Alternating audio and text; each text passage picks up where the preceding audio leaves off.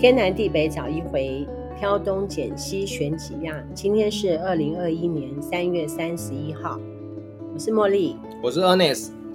周三的世界周报哦，对，世界周报，世界周报，台湾，台湾哦，台湾，世界其实最近发生蛮多事情的嘛，就是按照国际来说的话，上上礼拜是不是有那个美中对谈那个？哦，你说那个、那个、那个发生一阵子啊，那个刺激还好。我我现在讲的是第一个，是我们最关心的，就是也最常看到就是那个长龙的那个货轮嘛，卡住那边，对不对？那个很好玩，对不对？对。因为什么？因为那一条河啊，它那个运河啊，一个小时损失只要一个小时停摆，损失你知道多少吗？多少？四亿美金一个小时，就换算下来的话。他每天那边那条河大概会通过至少五十到一百艘的船，然后大概是九十六亿还是九十几亿美金，就是每天的吞吐量。吞吐量至少至少是这样，整个这样算下来，现在通了啦。那只是目前来看的话，虽然说是台湾，就是它是长龙嘛，可是它主要的上面的船员大概是印印尼吧，还是印度？印度还是印尼的？然后可是船长是日本的。对，所以这个就嗯，就是另外再说了啦。就是 Evergreen 挂。对对对对对对对对对。那所以这个它是全呃全世界算数一数二大的船。那这样子赔偿是长荣有事吗？没有，目前是没有。跟日本有关系。跟日本比较有关系。对，所以这个就是一个蛮有趣的事情啊，就是它其实占了整个运河的部分的，其实整个影响最大目前是欧洲。因为它其实大部分的货运的部分的话，第一个是它需要棉花啊，石油，不是新疆的棉花，他们他们欧洲大部分使用的还不是新，因为新疆只占全球的百分之二十而已，那个部分还有比新疆更便宜的棉花，所以他们那个到欧洲去的那个棉花是，反正东南亚的一个国家的棉花，然后再来是石油，然后再来就是它中国的零那个汽车零组件。都要靠那边去运送，所以欧洲在这一波其实是受伤蛮严重的。买方卖方都有损失吧？对，都有损失。那有些船就甚至就可能就打算就是绕远行这样。嗯，那绕的话大概要多花一个礼拜的时间。那有些船就是他们的依他们经验判断，觉得不会超过就是一个多礼拜。对，所以他们就不打算绕行在那边等。那、嗯、那后来等了，好像也算是等对了啦。对对对对对。那再来就是其他事情，就是比如像你刚刚讲的。中国的部分的话，就是他最近比较多动作在中东。王毅他这一阵，呃，上礼拜他去了非常多中东的国家，然后呢，他去呃也去了土耳其。那去土耳其其实就是土耳其的他们当初的种族其实是跟新疆那边是有有点就是关系的，所以如果连他去给土耳其一些就是经济援助啊什么，让他们就是支持他们这一部分的话，连他们自己同种的人都没有讲话了，其实世界上你也没什么好讲，就是他们那个到底是不是真的？就是新疆棉花是不是真的破坏什么？这个真的很难讲。所以其实王毅这一次出去，就是出去，他上礼拜去了很多中东的国家，事实上是做了很多事。他甚至去了很多中东那种就是对立的国家，他两边都去，那两边都给一些就是不管是资源或什么。然后其中最重要的是他去了伊朗，因为他给伊朗比较大的一些经济的一些，就是他们签了一个非常大的订单啊，就是过去习近平签过一次，然后这一次王毅就再去，就是更凸显这件事情。那就是他想要加深他跟伊朗的关系，因为美国想要去重新跟伊朗缔结那个关系嘛。因为拜登是奥巴马时期跟伊朗订那个核协议的的时候的副总统。我跟你说哦，怪不得美国把中共视为眼中钉。嗯，当然，一定的啊。一般这样子的大国，他当然不希望第二个国家崛起。一定的，一定的，所以他这一次到中东绕了非常非常多多国家，因为有些中东他们其实是因为宗教关系，就是他们可能是不同的教派，他们其实是有对立的关系。他这一次中国甚至就是到两个不同教派，他们不同国家他都去，也都给，就算两个对立的他都去，他不会说因为我我我去了这个国家怕去那边会得罪，没有，他两边都去，两边都给。所以美国一定很讨厌中共，一定一定会想方设法去惩罚中共。呃，这个还蛮好玩的，就是我们像新疆棉花这件事情，嗯，中国现在目前在抵制嘛。可是抵制这件事情，发现一件很好玩的事情，就是抵制归抵制，讲归讲，不管是销售量或什么的，好像就是没有想象中的这么，嗯、就是嘴巴讲不要，身体好像好像蛮真实的。然后再加上官方的态度，事实上就是有那一次讲完之后，后面其实官方有点半白脸的状态，就是好像想要让这件事情是可以比较。比较平息，不要再这样子总是要有人出来扮一下黑脸，表明我们的立场。对，那其实中国他们其实就会让舆论扩张啦。就是如果民意发展成这样，他们希望民意就是让这个舆论更扩张，他们就会他们就会不管制网络，让网络继续发散。可是如果他不希望这个话题继续，他们就会管制网络，让这个话题开始消失。嗯，就是他们厉害的地方。哎呀，我觉得哦，我就比较倾向于中国人，嗯，不管是台湾人也好，还是中国也好，就希望说。中国人在二十一世纪、二十二世纪，嗯，都能够扬眉吐气，不要再受美国的牵制。不可能不受美国牵制啊！美国这么大，然后而且所有科技其实还是以他们为一个中心跟跟基础。中国一直想要去突破这一块，其实目前还是有一些难度了。因为科技上，其实美国还是目前是真的是强国，你根本没有没有办法去突破某些东西，在努力。在加油，比如说像，比如说像半导体好了，嗯、半导体它再怎么加油，再怎么投入，它都还是比人家慢了十年。你再怎么努力哦，你很努力的去拼这件事情，跟经济不一样，就是它有些东西的技术上的东西是你不是单纯努力就可以过。嗯，我了解那段时间闹得很夯，所以我也去做了一下研究，就是没办法拿到半导体。嗯、对，所以其实这个东西有些东西是这样子啊。缅甸最近发生的那个就是有一点。变变化有点变化，就是军政府就是更强硬的去镇压，杀了目前大概杀了四百多个人。国际对他一点办法都没有吗？目前联合国的部分是希望大家联合起来，就是要要给军政府压力，就是要开始制裁这个。怎么制裁？制裁也是就经济制裁，经济制裁。那经济制裁不是让人民更痛苦吗？好比说，因为我们说对新疆的棉花做制裁，对。虽然你刚刚有讲说，并不是像表面上那样子的状态，对，它的棉花该出口还是出口，嗯，买的人还是买，对，只是说，如果说真的做了经济制裁，新疆的棉花没有人买了，那么新疆那边的人民是不是也会过得不舒服？是这样讲，就像说缅甸这样子的情形，对，我们说对缅甸制裁，对，那么缅甸的人民没有工作做，对，真正被打击到的还是人民。经济制裁其实除了就是你封锁这个国家的这个之外，还有就是通常这些人在国外可能有账户啊，他可以封锁他的账户、没收他的资产跟禁止他交易啊。嗯，所以其实这个制裁还是多少有一点效用啦。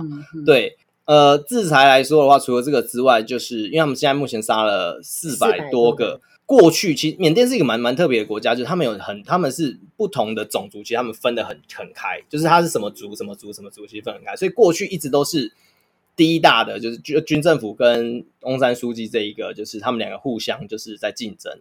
那这第三大的族群的人，其其实一直都算小，还他虽然是第三大，可是他其实还是算小小的族群，跟这个来比起来。所以他们其实有很多那种像他们这种罗兴亚啊或什么的其他族群嘛，那罗兴亚人就是有被屠杀啊或什么的，其实这这有一些证实啊，他们的一个另外一个族群被翁山书记他们就是可能有做这样子的一个动作，想要就是过去可能族群之间的恩怨，不同的族就有点像我们什么不同的人啊，说、嗯、客家人、啊，对对类类似类似这样，他他们不同的族群的人，过去他们上面两个军政府跟那个翁山书记怎么打、怎么闹、怎么弄，其他的，的其他的族群都不会去介入。为什么？为什么？因为他们觉得不管你们谁上去，都对我们不好，嗯、所以不关我们的事。他们就想保护好自己，然后不要那个就好。那这一次比较特别的是，他们屠杀了四百多人以后，第三大族群这一次有跳出来。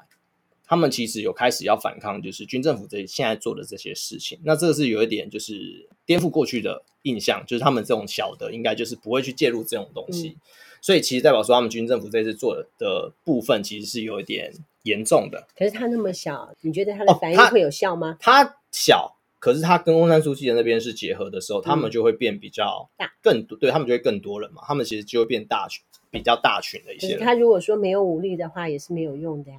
呃，因为军军政府，你说没有用，就是目前如果说整个地区的民意都维持在一个地方的话，你不可能把这些人都杀光。他如果说狠起来嘞，他杀光他，他没有人民，也没有人消费，他们军政府掌控的企业跟那些就也没有利润，他也没有好处，嗯、所以其实好处对他来说不多。那其实没有那么多的情况下，他要的也就只是他想要继续有政治的一个掌控权、掌控权跟位置。对，那他要的也只是那些东西，所以他会让步的意思。呃，国际制裁的压力下，加上他们的人，如果更多人开始起来反抗，其实有机会。他能够怎么让步？就是我交出政权吗？不会。哦，不是，他可能会要求，要么选举重选，不然就是要求对方不要修改宪法。嗯，因为这一次会发生这种事情，是因为翁山书记赢太多了，他们的他们党赢太多了，然后他们打算要发动修宪。他们修了宪了以后呢，军政府就不能再像过去这样子，就是有现在的这种民民意啊或大义，然后来开始做这些，就是就是把这些人关起来或什么这些。那你觉得军政府会答应吗？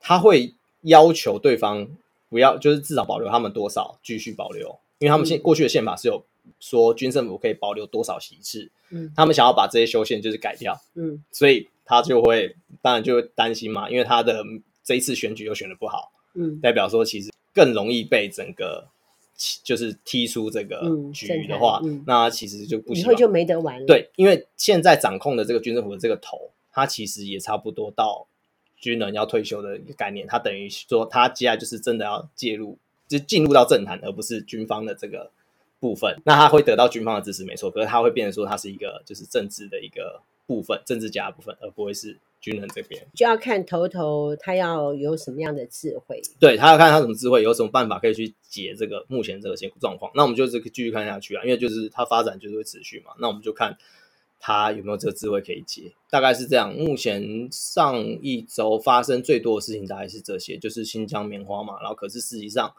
抵制的那些企业好像销售额没有到想象中的这么呃被抵制。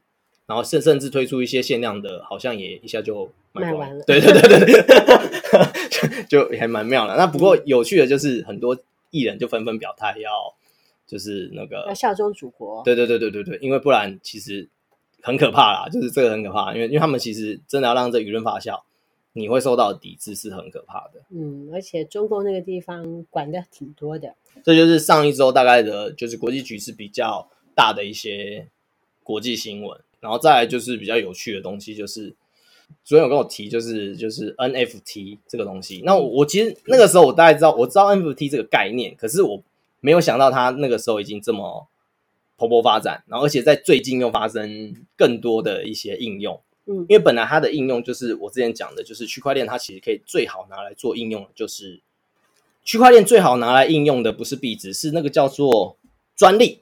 它最好拿来运用的东西叫专利，为什么？因为它不可更改，就像我们的证书或者是一些可以会被伪造的一些证明。那如果说它今天是变成不能伪造，因为它就只有单一一个的时候就不能伪造嘛。那如果只有单一一个的时候，那个凭证是区块链的时候，你是没有解密的技术的话，因为现在目前要解那个密，区块链真正的区块链要解密其实是很难的。依照现在目前的电脑技术的话，几乎没办法解密。不是很快量子电脑就出来了？那五年后了，那可能要五年、嗯、五六年后才有办法量产这种东西。你要有量产，你才能来应用在这一块。嗯、所以这个其实有点难。所以目前现在大部分的 NFT 呢，它就是把它拿来做专利使用，那可以拿来发表，比如说歌曲，拿来变成艺术品。现在开始新的应用是艺术品。先跟听众介绍一下 NFT。NFT，N NFT 它其实其实 FT 就是那所以 NFT 就是非量子的一个货币的一个概念。量子的货币其实就有点像我们的台币、美金，怎么就是它是有一个就是有有一个单位去去发有一个价值。对对对，然后可是 NFT 它是没有这方面去做一个发行的一个动作的一个货币，应该是这样讲嘛？对，它算货币，可他们用这个来做一个做一个。NFT 是它是非同质性的一个代币，或者叫做非同质性的代币。对，非同质性，因为它没有办法两个是呃，像台币拿出来一千块就一千块，你另外一张一千块也是一千块嘛，只是它上面有编号，可是你长得是一样的。那个 NFT 它就是它没有像这样是一个同质性的一个部分，它是非同质性的，所以你在每个区块链上面那个。区块链上面赋予在这个东西上面的时候，它就是一个独一无二的，所以它是非同质性的一个这个部分。你举一个例吧，像莫莉主任上次说的那一幅画，它就是把五千天的一个照片，把它合成起来变成一个图，变一个数位图，然后它在上面弄了一个区块链，然后那区块链呢，就是变成说这张图，它可以变成独一无二，别人就算复制那个区块链，也是会被复制过去，而且完全无法被更改。如果说我去复制你的区块链到我的电脑上面，我看得到吗？你看得到东西，可是你看不，你不知道那个区块链，你没办法去解密它。所以你虽然看得到这张图，可是我干嘛要去解密它呢？我只要看得到它就好了。就它不属于你，就是那个图它是不属于你，你只能看到一个在电脑上面看到它，就是看得到它而已。可是那我要是 print 出来呢？print 就 print 出来，可是区块链上面的东西是解不开的，也是别人的，也是别人。那我干嘛一定要知道这个区块链呢？你干嘛要一定要知道这句话？所以我也我现在也不太懂为什么。可是这件事情就是变成说，它是一个变成是独一无二，你所拥有的这个东西是你拥有的。说有钱人有钱没有地方花，所以他们就想了一个怎么样花钱的方法。比如像就像艺术品，今天如果我们真的一幅画好了，真机到底是在谁手上？就是他拥有那个真机的人，他拥有这个所所有权嘛。可是你拍照拿出来给大家看，其实还是可以看嘛。可是真机还是在他那边，对他们来说，那个真机就是。如何证明那是真迹？就是那个区块链而已，就这样。我当时看到那则新闻的时候，他是说公开招标那一幅画，对，他还网络直播说，我把原画把它烧掉了。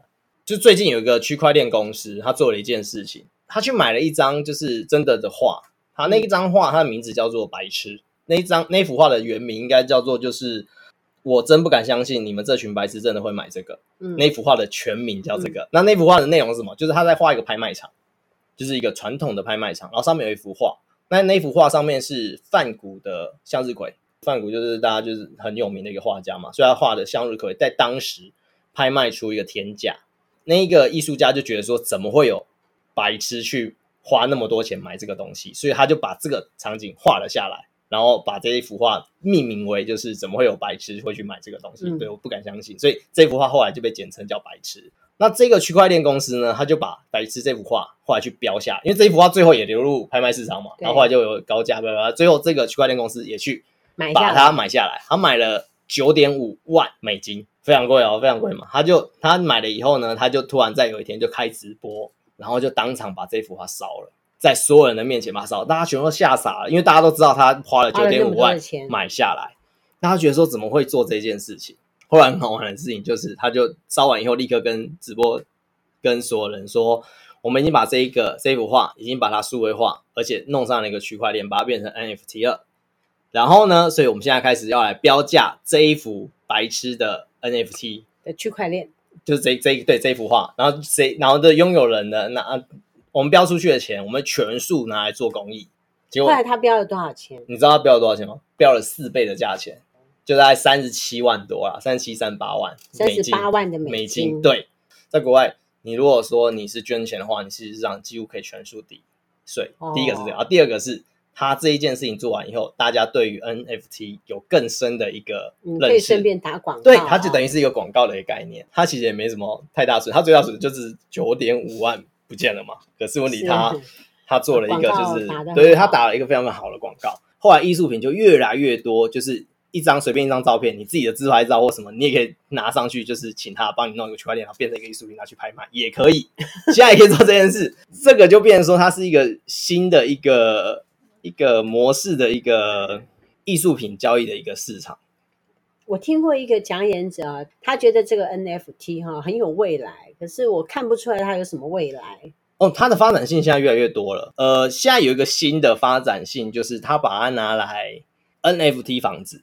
虚拟房子，我要虚拟房子干什么？我当然是要一个实在的房子，我干嘛要虚拟房子？哦，哦，那你要房子的用意是什么？假设住好，那除了自己住之外，如果你会不会？如果你买了第二间房子，你的用意是什么？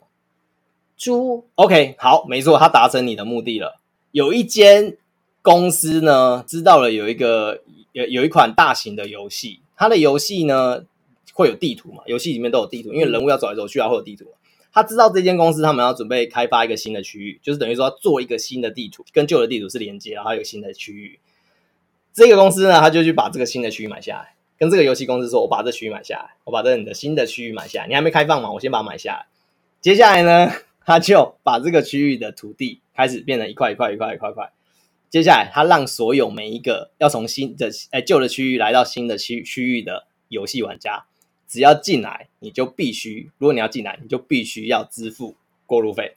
你为什么要进来？因为可能在里面新的区新的区域可能会放了一些什么新的一些游戏设施啊，嗯、或新的一些呃你要破关的东西啊，或是特殊的物件啊，你势必要进来的话、嗯，那就是说全世界的玩家要够多才行。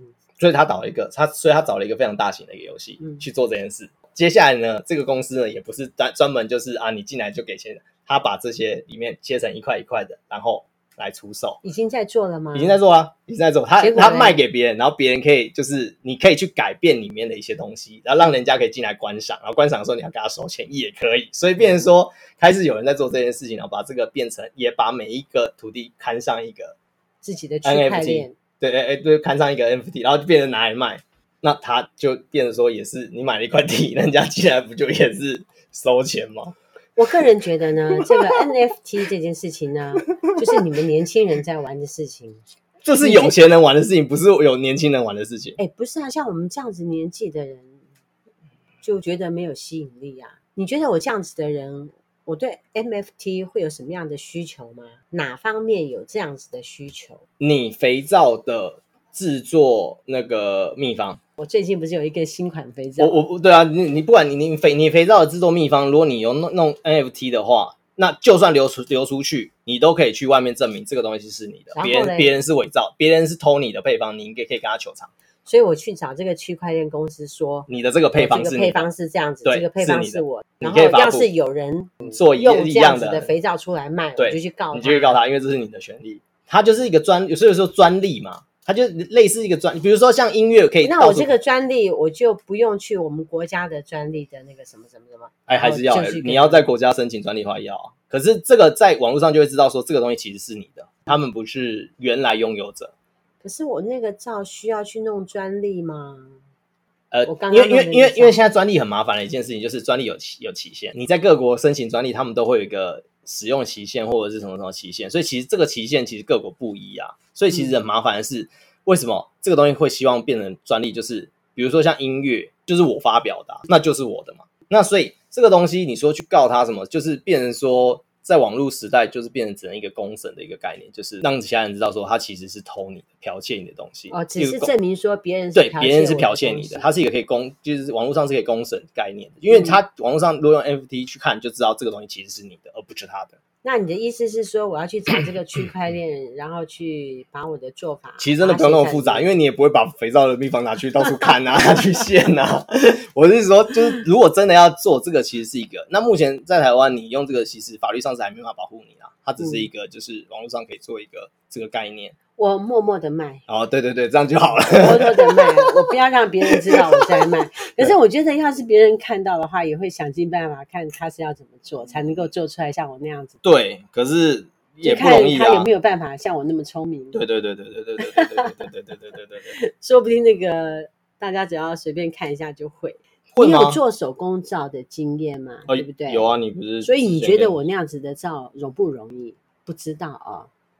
容不容易哦？嗯嗯，可是要做到一样效果，应该不容易吧？我觉得应该不容易，因为你只是说一般的，其实嗯，很多人会做，对啊，嗯，一般的人做的人太多了，所以我就不去跟他们凑热闹，我就做我想做的，你那么任性，就这么任性。那其实像最近还有一个一句话，一句英文。他卖了好像六千万美金，我知道，就是 Twitter 哦，对对对对对对，说打开 Twitter 的第一句话，就是他当初创立 Twitter 的时候的第一句，他自己发的第一句话，这个、他把它拿来卖 NFT，没有，他也把 NFT 了拿来卖，是对，而且还卖很贵耶。他那句话其实他就是一句英文，我打在 Word 上也一模一样啊，可是他他的就有六千万，他的意思是说这个是我的。我买到了这句话，他是拥有者，对对对，我们只能看，对对，我们不能说那个是我的，这样子干，他就只是多了一个我的这件事情是吗？哎呀，真的是一个好贵不在乎那好贵的我的，对对对对对对。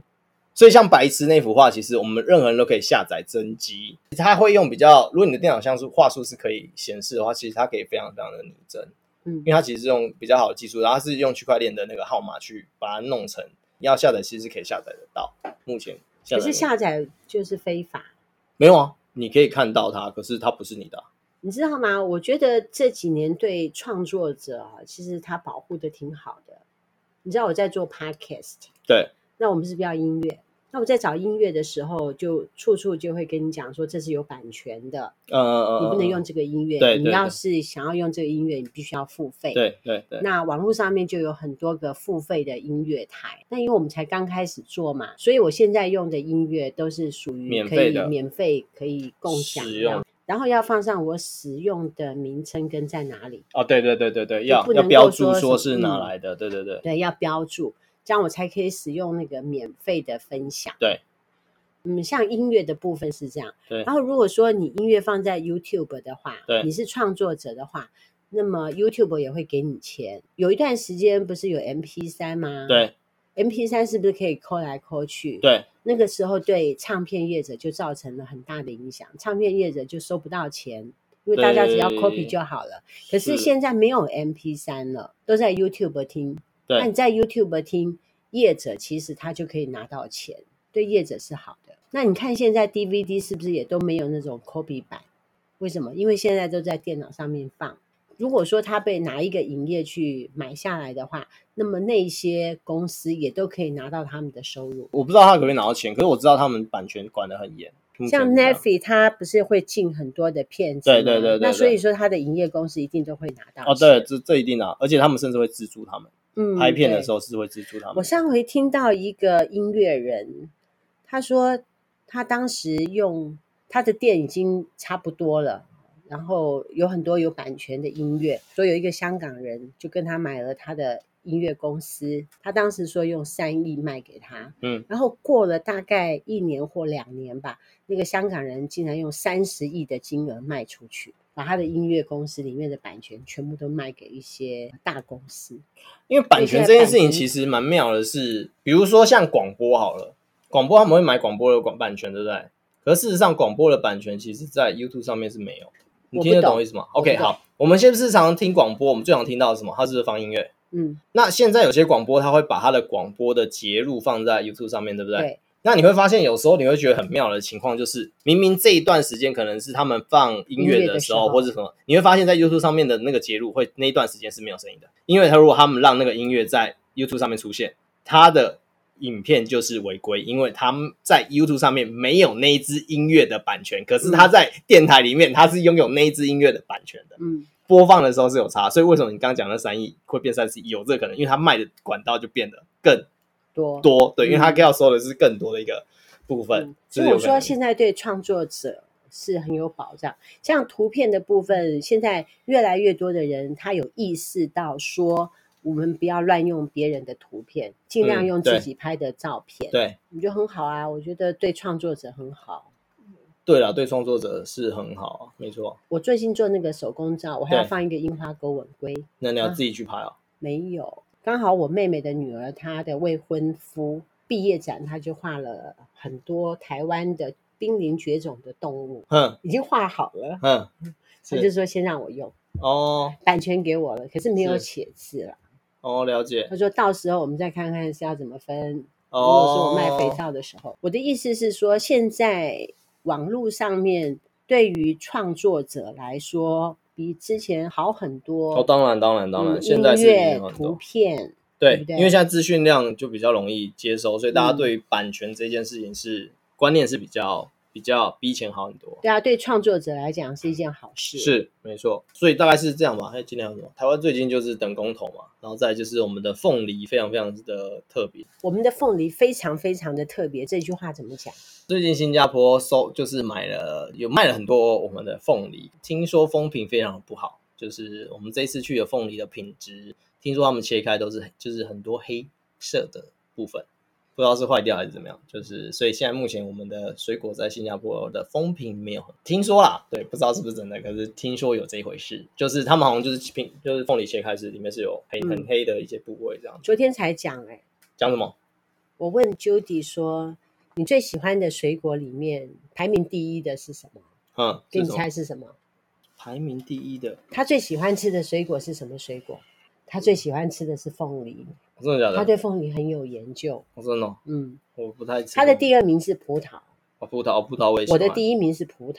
哦，我也喜欢葡萄。好吧，下次问。但是我觉得你也不要问他，他对水果的一些事情他都不太了解。哦，真的哦。对 我觉得他对田里面的事情也不太了解。这种是讲蛮单纯的。所以关于凤梨心里面有黑的事情，你不要问他。哦，对对对。那你问我也没有用，哦、我也不懂。是是所以，但你要不要发一下话？凤梨心为什么要会黑？它是凤梨，也不是心，它是心的旁边，它果肉部分有些地方都黑掉。最近在新加坡的凤梨，台湾凤梨啊，假真的哦，哦，我没有看到那个新闻哦，真的哦，就是压下来了吧？嗯，就是真的我不知道。所以目前其实台湾的凤梨也不曾有这样子的状况，比较好像比较少看到，对不对？目前消息面听起来好像比较少听到这样的消息，可是好像是心跟果肉就不是新的这种新新没事啊，就新就旁边的果肉的部分有些地方都黑掉了。他们那边目前的心声啊，那其实这应该会影响到我们之后的水果的出口。我觉得中国大陆还是最好啦，就是因为它是我们离我们最近的市场。对啊，我们那么讨厌中国大陆，对不对？我们台湾人多恨中国。哎，这个倒是真的哦。就是目前我们那么恨中国，目前来说，人家跟我们买。目前来说，其实我们民调来看的话，其实现在其实反中的情绪是蛮高的，其实不低哦。好。我们继续反中，讨厌他干嘛要卖给他吃？话是这样讲，可是那农民就惨了啊，就就就对啊。我、哦、真的是这样，像我的 All in One，我只卖给我喜欢的喜欢的人。如果说我知道我已经不喜欢他，然后他还说要来跟我买哈，我就不卖。你就会说没货，对，不卖。那是因为你的货，因为你的数量有有那个是可以控制，他们那些农民没办法，他们控制的数量就啊，真的很惨。因为我们水果做的都是比较。不耐放的大部分哦，水果什么东西耐放？哦，没有没有，苹果耐放，呃，苹果也耐放。像他们，像他们菲律宾的凤梨，他们的品种跟我们不一样，他们他们的的凤梨比较耐放，可是他们就没那么多汁跟那么好吃好吃，大概是这样吧。所以其实我们台湾最近就在就是缺水的问题嘛，就是缺水真的很严重。可以上网去看，我们其实各个水库它是有，就是现在的存量是多少的。所以其实每个其实都蛮危险的，桃园也很危险，桃园很危险。所以我们桃园呃，现在目前比较不会的，应该只有台北，其他的地方的水库都不 OK，只有只有翡翠，只有翡翠水库好像比较 OK，那其他的进水量都非常非常不理想。好，我们没有开工厂，我们就配合政府，政府他要限水，我们就跟着限水。哎、欸，这很好玩哦，你知道，其实按照法规来说，第一类用水应该是民众民生用水，第二类应该是农。第三类才是工厂，但是但是农已经停了，工厂还在继续用。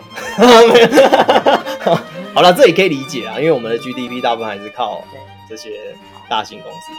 天南地北找一回，挑东拣西选几样。对，我们是南坎爱审团，我们谈一谈。下个礼拜我们再请 Ernest 过来。好，拜拜，拜拜。